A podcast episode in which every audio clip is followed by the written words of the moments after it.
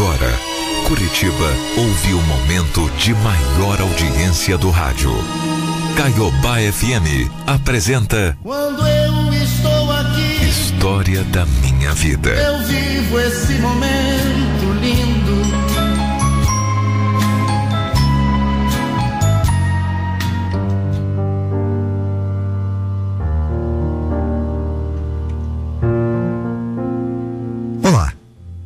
o meu nome é Carla e hoje sou eu que vou contar minha história. Eu sou filha única e por esse motivo eu sempre fui muito apegada às minhas primas, principalmente com a Juliana, que é só um ano mais velha do que eu. Olha, a gente era como falam por aí, unha e carne, viu? Onde uma tava, a outra tava também. Ela como, era como se ela fosse uma irmã para mim, uma irmã que eu não tive. Éramos confidentes, cúmplices. E juntas fizemos muitas loucuras. Bom, tudo começou no dia em que nós fomos a um parque de diversões bem conhecido, aqui na minha cidade. E na saída. Ó, Carla. Daqui. a- Daqui. Daqui a pouco eu tô indo ao encontro do pessoal da escola. Você não quer ir comigo? Ah, eu acho que eu vou sim. Tem nada pra fazer. Daí eu já conheço todo mundo mesmo, né? Vai ser divertido. Bora! Bora que eu topo. Quando estávamos lá, a Ju veio me falar que o Eros, um colega dela, estava afim de mim. Ah, Carla, só tem uma coisa que eu acho melhor eu te contar antes que qualquer confusão, tá? Ih, lá vem confusão, fala. Não, não é nada demais, é que eu tive um casinho com Eros antes. Mas era coisa assim de criança, lá no, no começo da escola, sabe? Ah. Mas não é ruim ficar com ele, então? Você não vai se incomodar? Claro que não, prima. Isso é passado, eu tô- só tô te falando caso ele fale alguma coisa, né? Pra você não ficar meio estranha, sei lá. Então eu aceitei conversar com o tal Eros. E nós acabamos ficando juntos. No final de semana seguinte, marcamos de sair novamente e depois até de viajar pra praia juntos. E foi nessa época que ele me pediu em namoro e eu aceitei. A Juliana, minha prima, ficou super feliz e sempre apoiava, dizendo que queria ser madrinha do nosso casamento. Quatro anos se passaram. E já estávamos com a data do casamento marcada. Inclusive, tínhamos dado entrada no nosso apartamento. Aparentemente estava tudo bem. Estávamos felizes. Foi quando o carnaval estava se aproximando e decidimos viajar para a praia, numa colônia de férias que a gente sempre ia. Geralmente a família toda ia, porque a gente era sempre muito unido. E aí eu resolvi chamar a Juliana. Sabe, eu não tinha ciúme dela. Até mesmo porque ela era responsável pelo meu namoro com Eros. Ela apoiava a gente. Então fomos. Chegamos lá, aproveitamos bastante e estava tudo muito bom, muito bem.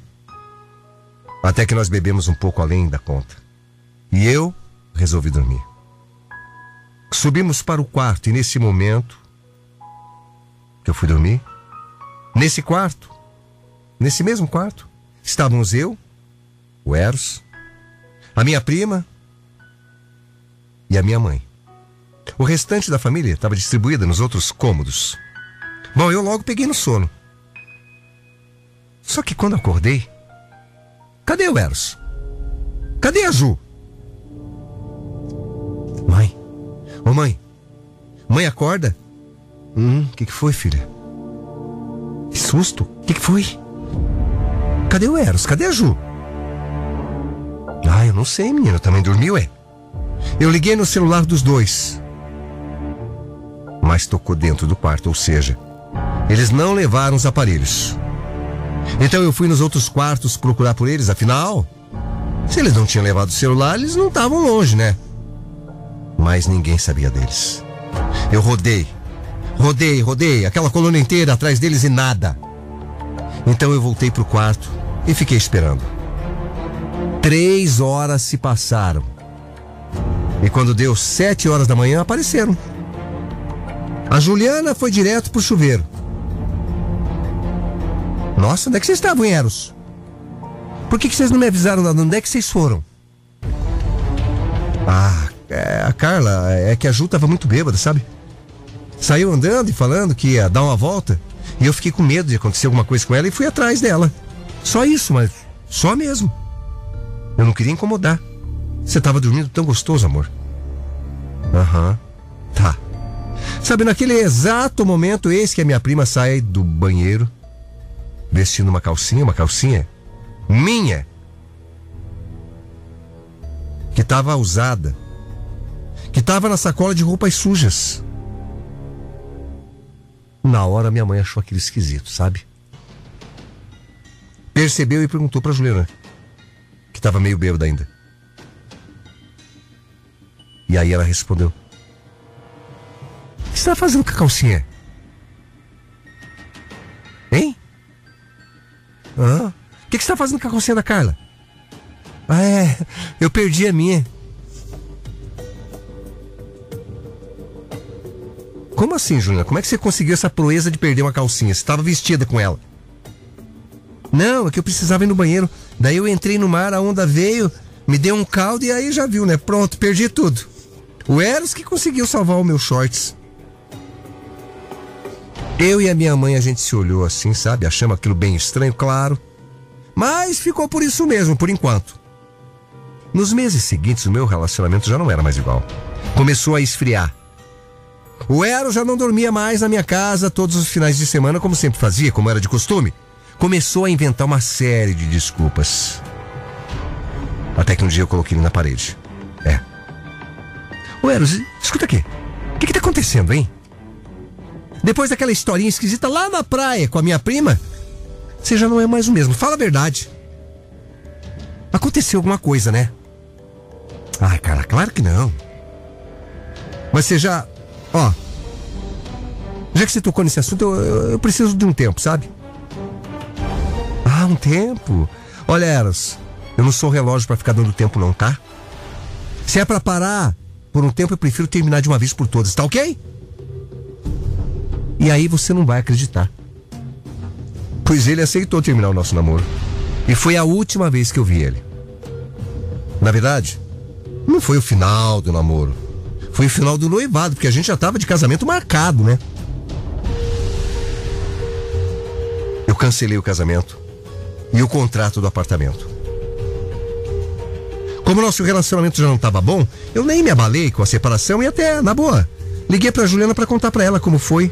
Sempre, né? Ela minha confidente. E como sempre, ela ficou do meu lado. Ô, oh, prima. Ah, mas deixa pra lá, ele. Ele não te merecia mesmo.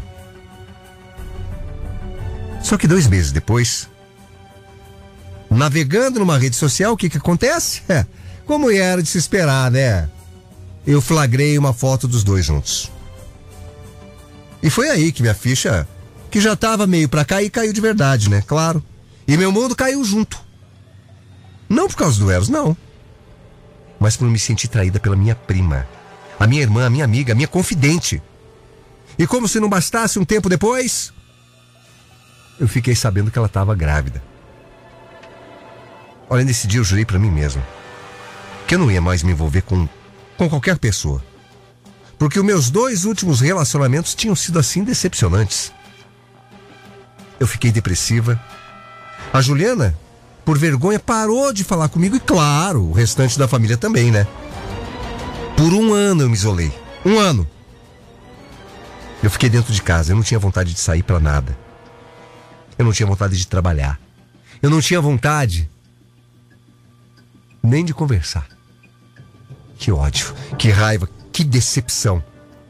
Bom, até que com muita insistência de algumas amigas minhas, eu voltei a sair. Comecei, inclusive, a me divertir, a aproveitar a vida, como eu nunca tinha feito antes. Com a promessa de nunca mais me envolver com ninguém, né? Dois anos se passaram da minha separação. E num sábado eu convidei uma amiga que tinha acabado de terminar um relacionamento para sair comigo para se divertir. Nós fomos num restaurante onde meu pai tocava há uns 20 anos. Meu pai é músico. E lá chegando, um garçom que eu nunca tinha visto na vida atendeu a gente.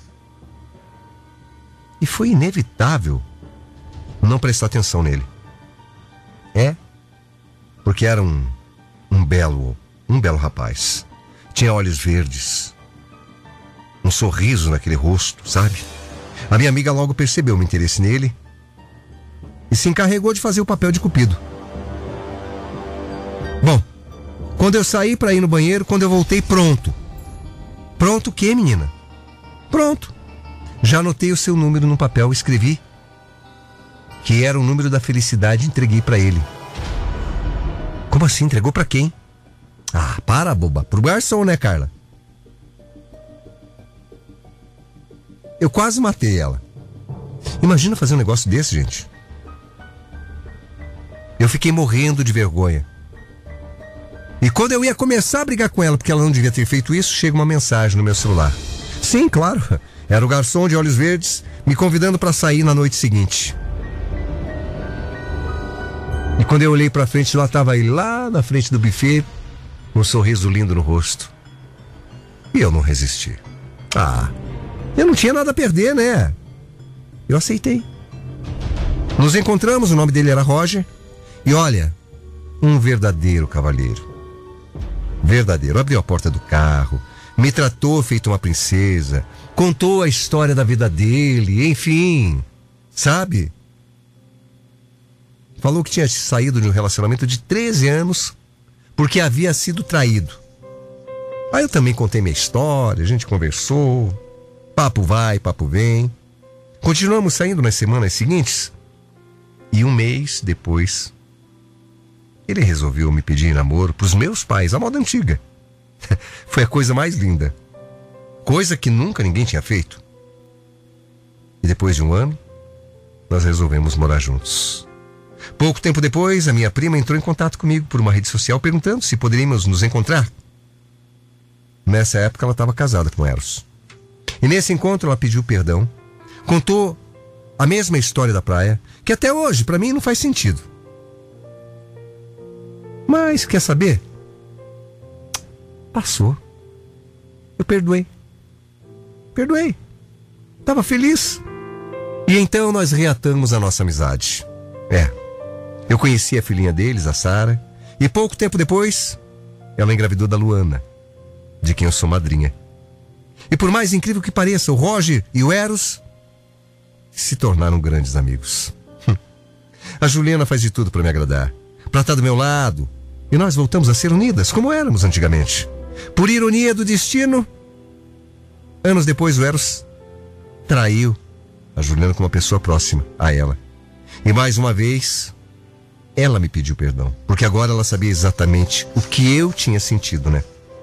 Naquele momento a gente se abraçou e fizemos a promessa que homem nenhum, nenhum, nem ninguém vai nos afastar novamente. Hoje, eles estão separados e a minha prima e eu voltamos a ser irmãs, amigas e confidentes. O Roger e o Eros ainda mantêm contato e, apesar de tudo, eu não tenho raiva dele, sabe? Eu e o Roger estamos muito felizes. E há nove anos estamos casados e a cada dia ele me conquista mais. Me surpreende mais. Ele é meu príncipe encantado. O meu anjo protetor. Ao lado dele eu me sinto amada, segura e muito muito feliz. Os meus pais aprenderam a amá-lo como um filho também. E a família toda é imensamente feliz. Hoje, o ensinamento que tenho a passar para você é que o que é nosso fica guardado. Não vale a pena alimentar mágoas, porque há males que vêm para o bem.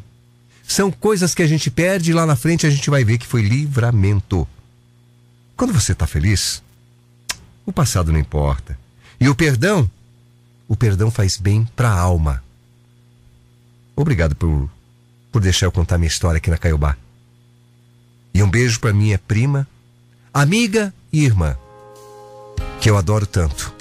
E que tenho certeza, meu amor, uma hora vai aparecer um cara na tua vida para ser o seu príncipe, assim como apareceu na minha.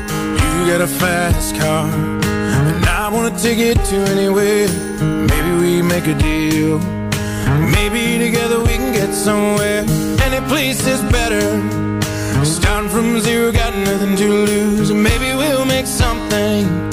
Me, myself, I got nothing to prove.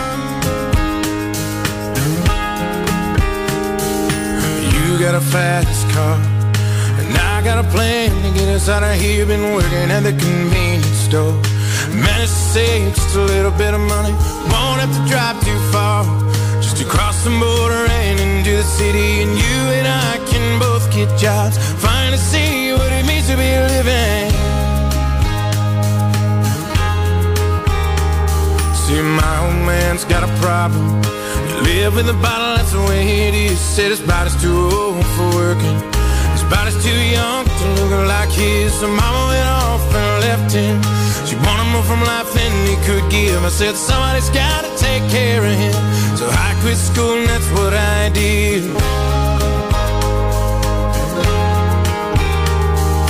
You got a fast car. Is it fast enough so we can fly away? Still gotta make a decision. Leave tonight or live or die this way. So I remember when we were driving, driving in your car. Speed so fast, I felt like I was drunk. City lights lay out before us, and your arm felt nice wrapped around my shoulder. And I, I had a feeling that I belonged.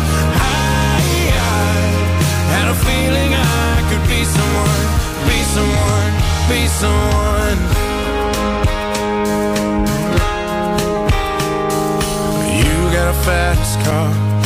We go cruising, entertain ourselves. Still ain't got a job.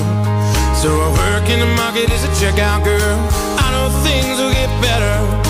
You'll find a work and I'll get promoted and we'll move out of the shelter. Buy a bigger house, live in the suburbs. So I remember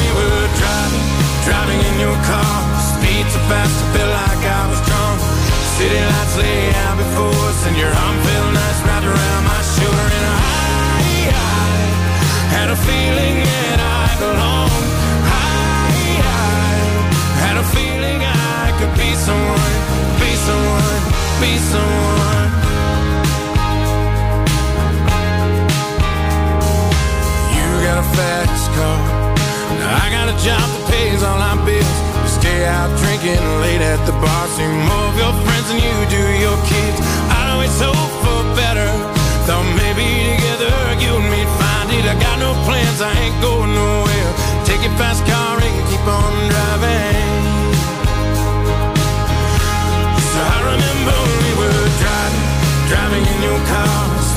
fast,